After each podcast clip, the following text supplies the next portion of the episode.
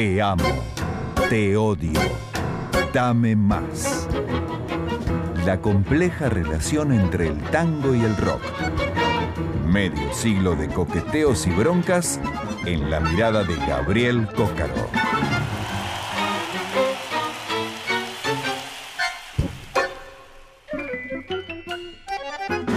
Amigos, y cuando pasaron no 30, sino 29 minutos de la medianoche le damos la bienvenida a nuestro productor y ahora columnista Gabriel Cócaro que se suma a esta segunda edición, este segundo episodio de Te amo, te odio, dame más. Muy buenas noches Gaby, ¿cómo andás? ¿Qué tal, Igna, Andrés, Nina? ¿Cómo va? ¿Bien? Todo muy bien. Bien, ¿de qué nos vas a hablar ahora? Es la gran incógnita, porque nosotros sabemos la columna, está todo pautado, menos de qué corno vamos a hablar. No, nunca nos avisa antes. Yo le pregunté ayer, dale, danos un Ah, anticipo. pero queda- pero ¿De queda quién se lindo, trata? ¿no? Y no quería decirnos no, no, no, de qué artista iba a hablar hoy. Bueno, queda lindo crear un poco de misterio. Está bueno, está bueno, buenísimo. está bueno.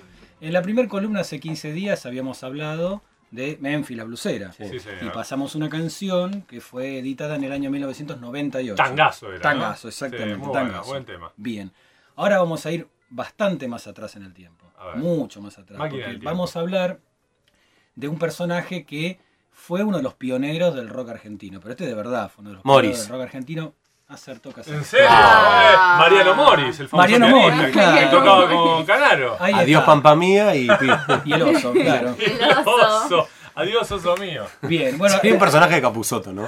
Sí, podría ser, ¿no? Bueno, exactamente. Más vamos a hablar de Mauricio Viravent, que tiene una relación bastante extensa con el tango. Dentro de su carrera hay bastantes eh, puntos en contacto, pero este fue el primer punto en contacto que tuvo contame, no, Vamos tengo, a no tengo ni idea. Bueno, es muy interesante esto.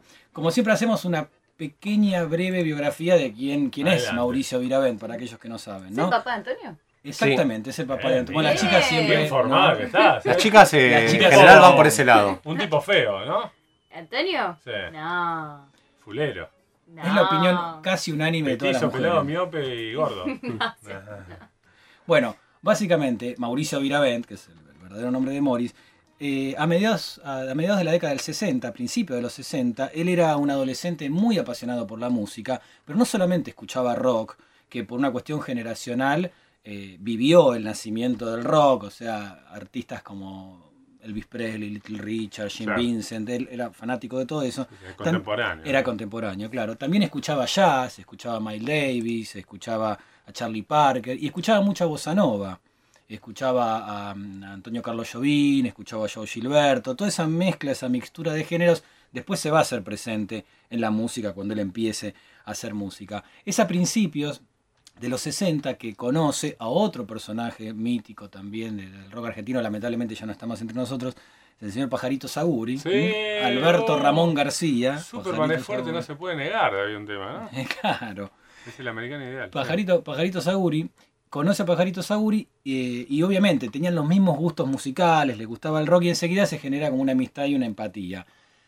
Saguri termina llevando a Morris a la cueva de Pasarotus, que entre otros personajes, el que fundó la cueva de Pasarotus, que era una cueva al principio yacera, un reducto musical, fue Juan Carlos Cáceres. Ah, Eh, le mirá. toca tango, fue uno de los primeros que eh, pergeñó eh, esta cueva, que primero era yacera. Cuando el jazz dejó de estar en la cueva, pasó a ser la cueva secas, y ahí empezaron a venir esta generación, la primera generación de rockeros argentinos. Pajarito lo lleva a Morris a la cueva y ahí conoce a Javier Martínez, a Tanguito, a toda esa primera generación Sí. de rockeros argentinos. Llega el verano del año 66 y Morris y Pajarito Saguri se van a Villa Gesell, que era también la cuna del incipiente hipismo criollo, Villa Gesell, y ahí Morris eh, arma un proyecto que es un bar, llamado Juan Sebastián Bar, se llamaba ese bar, donde Morris empieza a presentarse en vivo por primera vez, compone varias de las canciones que luego van a formar parte de su primer disco y forma su primera agrupación llamada Los Beatniks. Que los Beatniks tenía que ver con esa generación beatnik, con esa generación golpeada, la de escritores como Jack Kerouac, poetas como Allen Ginsberg, que también habían influido a un músico como Bob Dylan, que también era una gran influencia Sí, para sí. Morris. Muchos agrupados ahí en la costa oeste, en San Francisco. Exactamente, Unidos, claro, ¿no? exactamente. El Vesubio y todo eso. Exacto, lugares, ¿no? claro, todos esos lugares, ahí viene toda esa influencia, ellos toman esas influencias y forman esta banda llamada Los Beatniks, que tocan un par de veces en Villa Gesell, pero no sucede nada trascendente. pasa nada. Cuando termina el verano, vuelven a Buenos Aires y con una nueva formación que incluía músicos de jazz, eh, Antonio Pérez Esteves en el bajo y Alberto Fernández Martín en batería, hacen una nueva formación de los beatniks y por eh, unas vicisitudes que no, no, no, no tiene que ver con que lo comentemos ahora, logran grabar un simple para el sello CBS, nada Ah, más y nada menos. grosso. Un Grosso. sello fundamental de la Un, época. un sello importantísimo. Graban un simple. En la cara A tenía un tema llamado Rebelde, ahora ya es bastante conocido, y en la cara B tenía un tema llamado No Finjas Más. Que eran canciones de un corte rockero, unas letras un tanto contestatarias. No tenía chances de que esa música eh, funcionara verdaderamente en aquel momento. Estamos hablando de un año antes de la balsa, ¿no? Esto que Ah, estamos contando. O sea, los beatniks sacaron ese simple, no pasó nada con, con- con ese trabajo, la compañía tampoco lo difundió, entonces ellos hicieron como una especie de, de campaña para difundir su propio simple, mo- montando unos pequeños escandaletes y trataban de comunicarse con los medios para que los medios vayan a cubrir esos escandaletes, como por ejemplo ba- bañarse en una fuente que estaba enfrente de la confitería Mau Mau, ¿no? y llamar a Héctor Ricardo García de Crónica para que vaya a cubrir ese Una movida de marketing. Una movida de marketing. O, por ejemplo, que esto hay una filmación que está en internet, ellos tocando en un camión, eh, toda la banda tocando los temas del simple y yendo por la avenida Corrientes, y Ah, la gente agitando, mira- agitando con todo. agitando con todo. A pesar de esa campaña de difusión que realizaron, el simple vendió muy poco, el grupo tuvo poca repercusión y la banda se separó. Pero el año siguiente, los gatos editan La Balsa, ese simple que tiene ese gran hit que fue La Balsa, y en el lado B había un tema que también fue un hit, que era Ayer No Más, y Morris era el autor de Ayer No Más. Entonces, claro, en el ambiente musical la gente se empezó a preguntar quién era el autor de esa canción que también era tan popular. Entonces, eh, claro. ¿Te conoces, Tina? Cantá, Nina, por favor. Ahí está. Bueno, La esa maravillosa. Que igual digamos que la, la versión de los gatos era una letra más edulcorada de la verdadera versión de Morris, que era Ah, como más, más fuerte, ¿no? Pero bien, la cuestión es que Morris empieza a ser un poco conocido gracias al éxito de los gatos y él ha- hacía sus presentaciones solamente con su guitarra. Era, no tenía banda, no tenía Sí. nada, era como un trovador, a lo Dylan, tocaba Sí, con sí, su guitarra. En el año 1968, Jorge Álvarez, el ideólogo de Mandioca, le propone a Morris grabar un disco, un long play. digamos. El sello mandioca. El sello Mandioca, claro, el creador del sello Mandioca, que había editado a Miguel Abuelo, a Manal, le propone a Morris grabar su propio disco. Obviamente él acepta y así es que durante todo 1969 él graba las canciones de un trabajo que se va a editar el año siguiente, en 1970, que se llamó 30 minutos de vida. Ese disco, más que el primer disco de un artista, parece una compilación de grandes éxitos, porque tiene, por ejemplo, temas como El oso, Sí. De nada sirve, Escúchame entre el ruido, Pato trabaja en una carnicería, que fueron todas canciones que Todos fueron hits. todos hits. Y era un disco sonoramente así bastante minimalista, porque solo había una guitarra de Morris, una guitarra acústica de Morris, algún piano, una guitarra eléctrica, alguna percusión. Era un disco bien minimalista, las canciones eran con letras bastante crudas y eran canciones así como de tinte existencialista. Y todas esas canciones, en todas esas canciones se trasuntaba la idea de libertad. De hecho, el oso es una gran Sí, metáfora ¿no? total. sí. acerca de la libertad. Este, ¿no? Mi hija la estuvo estudiando en la escuela, ahora en cuarto grado, están con todo. Bueno, básicamente el disco era eso, canciones existencialistas que siempre ponían como eje la idea de la libertad. El corte de ese trabajo fue El Oso, el simple fue El Oso, y ese simple vendió 30.000 copias, que para ser de un sello independiente como Mandioca y de un artista mayormente desconocido, era muchísimo. Un éxito, ¿no? Era un éxito absoluto. Y de hecho 30 minutos de vida también se convirtió en un disco muy vendedor, a tal punto que fue un disco que eh, tres años después, en 1973, se reeditó que fue una de las primeras reediciones del Ah, rock argentino. Claro, se reeditó con otra tapa, bueno, pero se reeditó porque era un disco que se vendía mucho y, y hasta no hace tanto tiempo. Es un disco de catálogo, como el primer claro. disco de Almendras, son discos que Sí, siempre sí, se van a vender. Pero bueno, Mori sacó su primer trabajo discográfico en 1970, fue un gran éxito, hizo una serie de presentaciones para, para presentar el trabajo en el Teatro Pairó, en el Instituto de Itela, en el Teatro Astral. Y lo curioso de esto, porque nos vamos a detener en el disco que viene de Morris, es que obviamente un artista graba un disco. Es un disco muy exitoso, vende muchísimo como vendió Morris. Lo que generalmente se espera es que al año siguiente saque un nuevo disco. Y más de lo mismo, además. ¿no? Claro, y más en esa época donde los artistas de rock sacaban cada seis meses un disco Claro, y cada dos meses un simple, ¿no? Bueno, Morris se tomó su tiempo para sacar el segundo disco, porque lo sacó cuatro años después Ah. de su debut, que cuatro años era muchísimo, eh, digamos, eh, discográficamente sí, sí, sí. hablando, más en aquella época, ahora ya no. Pero cuatro años sin novedades discográficas era mucho. Pero a él no le interesaba eso, no le interesaba estar en el candelero.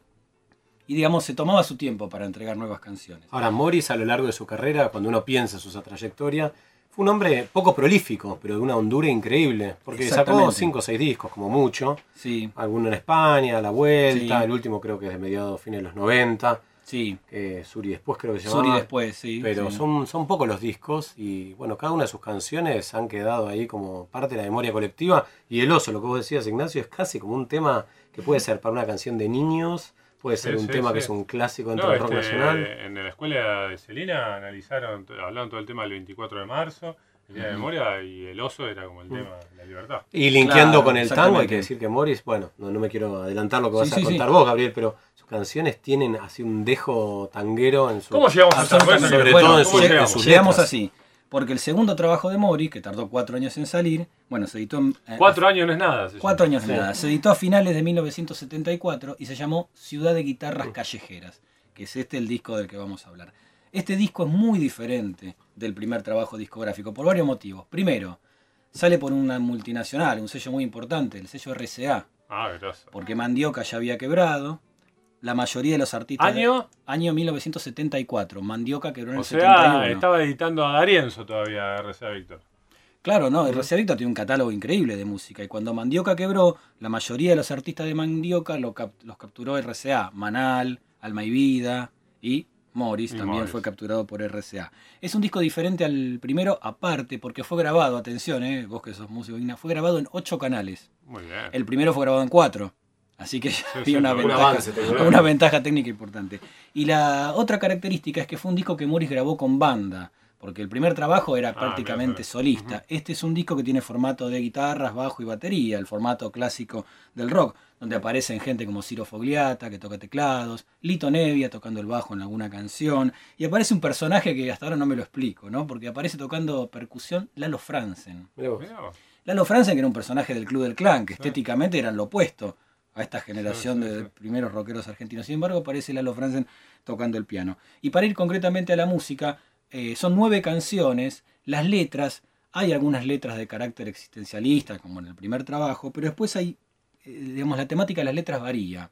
Hay, en muchas de las canciones, eh, Morris se detiene en personajes urbanos, por ejemplo, El mendigo del Doc Sud es una de las canciones, Muchacho del taller y la oficina es otra canción, hablando de personajes urbanos. Hay un tema muy gracioso que se llama Tengo 40 millones, que él describe de una manera muy graciosa una situación de un hombre que está a punto de entrar a un cabaret, ¿no?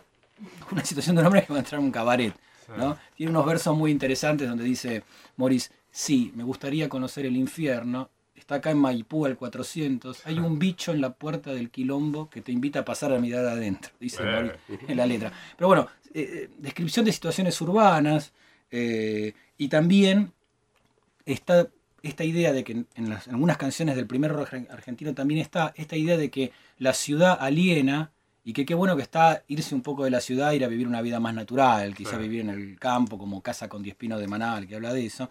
Hay un tema aquí que se llama Cabalgando por el Campo y Rock de Campana, que también habla de eso, de una vida eh, más natural, digamos. Y musicalmente tenemos rocks cuadrados, como rock, rock de campana, como Tengo 40 millones, tenemos blues, como eh, esta canción que se llama A veces estoy cansado, tenemos folk, un aire de folk con Cabalgando por el campo, ¿y qué tenemos? Un tango. Tenemos un tango. Hay un tango. Tenemos un tango. ¿Qué tango? Claramente, tenemos un tango, pero no es un tango que, que haya un bandoneón en, en- en- en la canción. No necesita ni siquiera un bandoneón para hacer un tango. Y yo les traje un pequeño documento para mostrarles, para atestiguar de que esto que vamos a escuchar ahora es un tango. Ustedes se acuerdan que en los discos de la década del 50 y también los discos del 60 estaba esa costumbre que en la contratapa de los discos estaban los títulos de las canciones, las duraciones, y a veces se ponía tal canción y el género al que pertenecía la Sí, canción. sí, sí, sí. Bueno, yo traje mi, mi vinilo de No, Ciudad de Guitarra Callejera, bueno. traje la tapa. A ver, a ver. ¿no? Esta es la tapa, ahora Nina quizás después capaz que le saque una foto. Sí, Esta es la tapa de. Ciudad de Guitarras Callejeras. Muy bueno. Y yo, Ignacio que lea en la contratapa, el primer tema, ¿cómo se llama? Eh, mi querido amigo Pipo, ¿Y qué es? tango. Es un tango, No me diga, lo quiero escuchar. dice ahí. Bueno, esto es el tango que vamos a compartir. Abre hoy. el disco. Abre, ese es un detalle muy importante para que vean la importancia que Morris le dio a esto, ¿no? Vamos a escucharlo, me da mucha es curiosidad. el lado, el tema 1 del lado 1 de Ciudad de Guitarras. Callejeras. Un tango hecho y derecho por Morris. ¿Lo A ver, escuchamos? Dale.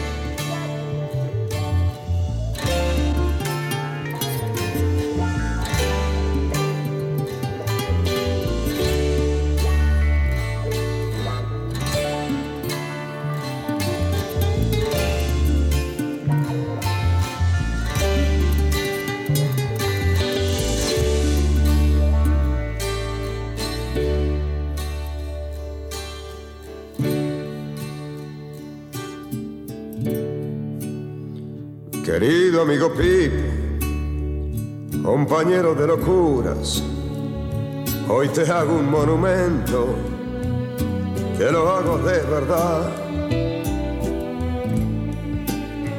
Entro a un bar de esos de antes, me siento en cualquier mesa y miro el mundo pasar. Querido amigo Pip, vos tenés el monumento dentro de mi corazón. Porque en cada esquina barrio vos estás siempre presente. Con tu cigarro prendido, apoyado en el umbral. De la vitrola, de mi traje azul de seda, de mi pinta de varón. Palermo al mediodía, los cines de 30 guitas y la vida sin récord.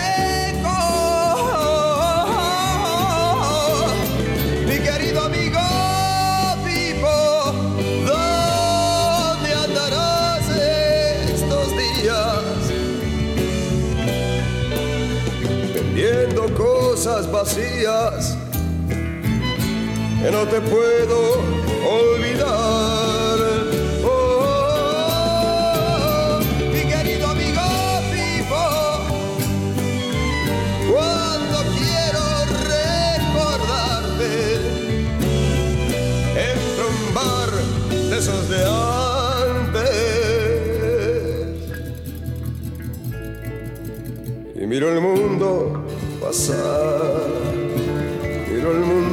Pasar, miro el mundo pasar, miro el mundo pasar.